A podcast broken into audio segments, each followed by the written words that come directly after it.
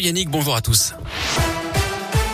On commence par vos conditions de circulation. À Lyon, elles sont fluides actuellement sur les grands axes. À la une, la fermeture du centre de vaccination de Confluence. Fermeture définitive mercredi à 18h. Le centre avait ouvert le 9 février dernier après avoir été transféré depuis le Palais des Sports de Gerland. En 15 mois, les deux sites auront réalisé plus de 600 000 vaccinations adultes et enfants. Les HCL confirment également la fermeture du centre de vaccination de l'hôpital de la Croix-Rousse le 31 mars prochain. Et puis à compter du 30 mars, le numéro de téléphone mis en place au niveau du département du Rhône pour les renseignements et les inscriptions sera fermée. Il faudra appeler le numéro vert national au 0800 009 110. Dans l'actu local également, une grève au lycée Marcel Samba à Vénissieux, mouvement reconductible qui a commencé ce matin. Le personnel dénonce des classes surchargées, un manque de moyens en vie scolaire, des incivilités et des dégradations nombreuses depuis le début de l'année. Une délégation sera reçue demain à 17h30 au rectorat.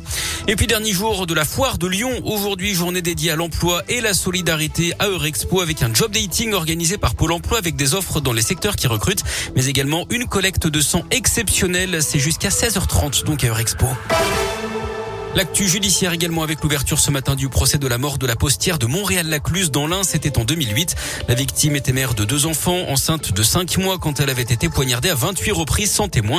Sur le banc des accusés, un ambulancier lycéen à l'époque des faits qui clame son innocence. Son ADN avait été retrouvé sur les lieux du crime. Le verdict est attendu le 4 avril prochain. Autre procès, celui du drame du quart de La Rochelle. Six adolescents avaient perdu la vie en 2016. Le chauffeur d'un camion Ben est jugé pour homicide et blessures involontaires depuis ce matin. Il risque 50 de prison et 75 000 euros d'amende. Le délibéré est attendu dans quelques semaines. Le coup d'envoi de la campagne officielle pour l'élection présidentielle. Désormais, les 12 candidats doivent avoir le même temps de parole. À moins de deux semaines du premier tour, près de 4 électeurs sur 10 se disent sûrs d'aller voter, mais n'ont pas encore fait euh, leur choix. Je vous rappelle que le premier tour sera organisé le 10 avril. De nouvelles sanctions contre la Russie. Ce matin, le groupe de brasserie Heineken annonce qu'il quitte le pays. 1800 salariés y travaillent. De son côté, Auchan est dans l'œil du cyclone après sa décision au contraire de de rester en Russie malgré la guerre en Ukraine. La direction dit ne pas vouloir pénaliser ses employés et ses clients. Kiev appelle à boycotter l'enseigne. Sur le terrain, de nouvelles négociations sont prévues aujourd'hui en Turquie entre les deux camps.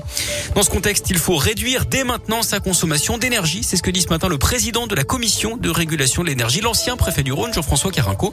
Il craint des problèmes d'approvisionnement l'hiver prochain à cause de la guerre en Ukraine euh, concernant le gaz, mais aussi la baisse de la production d'électricité nucléaire d'EDF. Il préconise donc de baisser le chauffage, la climatisation et d'éteindre les lumières. On termine par euh, le cinéma et la cérémonie des Oscars la nuit dernière aux États-Unis, soirée marquée par un coup de poing donné sur scène par Will Smith à Chris Rock après une blague sur la femme de Will Smith. L'acteur s'est excusé en larmes hein, quelques instants plus tard au moment de récupérer sa statuette. Il a été récompensé pour son rôle hein, dans le film La méthode Williams.